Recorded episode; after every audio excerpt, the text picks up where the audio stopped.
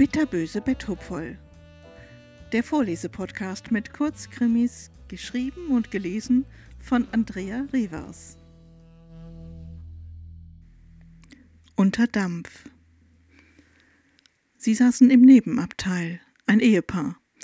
Sie um die 30, eigentlich ganz hübsch mit ihren dunklen Haaren und dem herzförmigen Gesicht.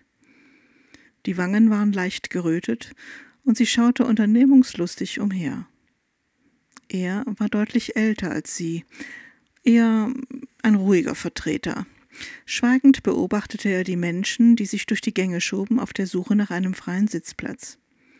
Platzkarten gab es hier nicht, sondern man hatte in den alten Abteilungen des Dampflokzugs die freie Sitzplatzwahl zwischen Polster und Holzklasse. Da musste man sich natürlich erst einmal genau anschauen, wo noch Platz war und ob es vielleicht am anderen Ende des Zugs nicht noch einen schöneren Sitz geben könnte. Und damit fing der Ärger auch schon an. Denn nicht jeder war so höflich, die Tür des Abteils wieder zu schließen. Draußen war es kalt, und so zog ein rauer Luftzug durch die offenstehende Tür. Aus dem Nebenabteil schossen die ersten Beschwerden. Unmöglich, haben die denn keine Kinderstube? Halten die zu Hause auch immer die Tür auf? Und nach jedem Kommentar stand die junge Frau auf und warf die Abteiltür zu. So, jetzt hatte auch jeder gemerkt, wie sie die offene Tür störte. Gebracht hat das natürlich nichts. Die Leute waren ja schon ein Abteil weiter. Ihr Mann zuckte nur mit den Schultern und sagte nichts dazu. Wir zuckten bei jedem Türwurf mit.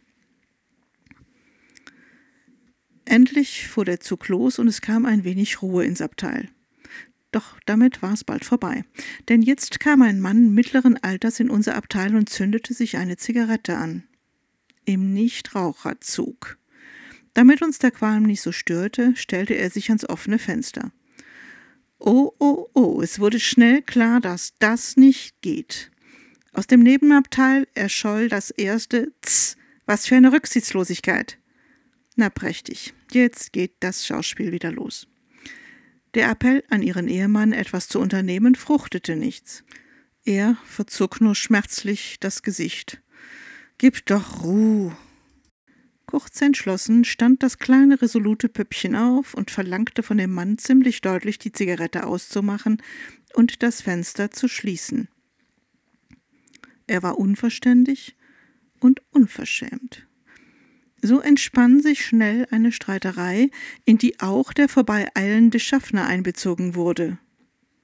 Naja, irgendwann hörten wir auf, uns um das Schauspiel zu kümmern. Interessanter war die Fortsetzung. Als wir in Köln ankamen, war das Gedränge am Bahnsteig groß. Die Leute, die ausstiegen, schoben sich zwischen die Leute, die dringend einsteigen wollten. Auch am anderen Gleis standen die Menschen schon, um den gleich einfahrenden ICE zu ändern.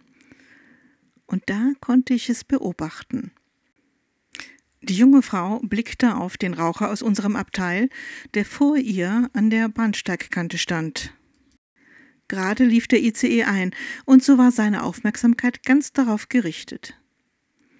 Ein Lächeln umspielte das Gesicht der jungen Frau, und im Vorbeigehen ein kleiner Hüftschwung nur, und schon stürzte der Mann vom Bahnsteig auf die Gleise. Den Rest bekam sie gar nicht mehr mit, denn mit zufriedenem Gesicht ging sie forsch zur Treppe, um den Bahnsteig zu verlassen. Man sah sie an, es ging ihr richtig gut. Niemand hatte die kleine Attacke bemerkt, denn alle waren mit sich und den Zügen beschäftigt. Erst der Aufschrei der Menge zeigte, dass sich das Drama wirklich gerade abgespielt hatte. Nur ich hatte sie beobachtet und ihr Mann, der ihr mit resigniertem Blick folgte.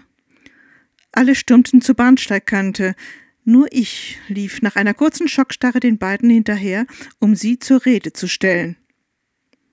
Doch dazu kam es nicht mehr. Sie lag am Fuß der Treppe, den Hals in unnatürlichem Winkel verbogen.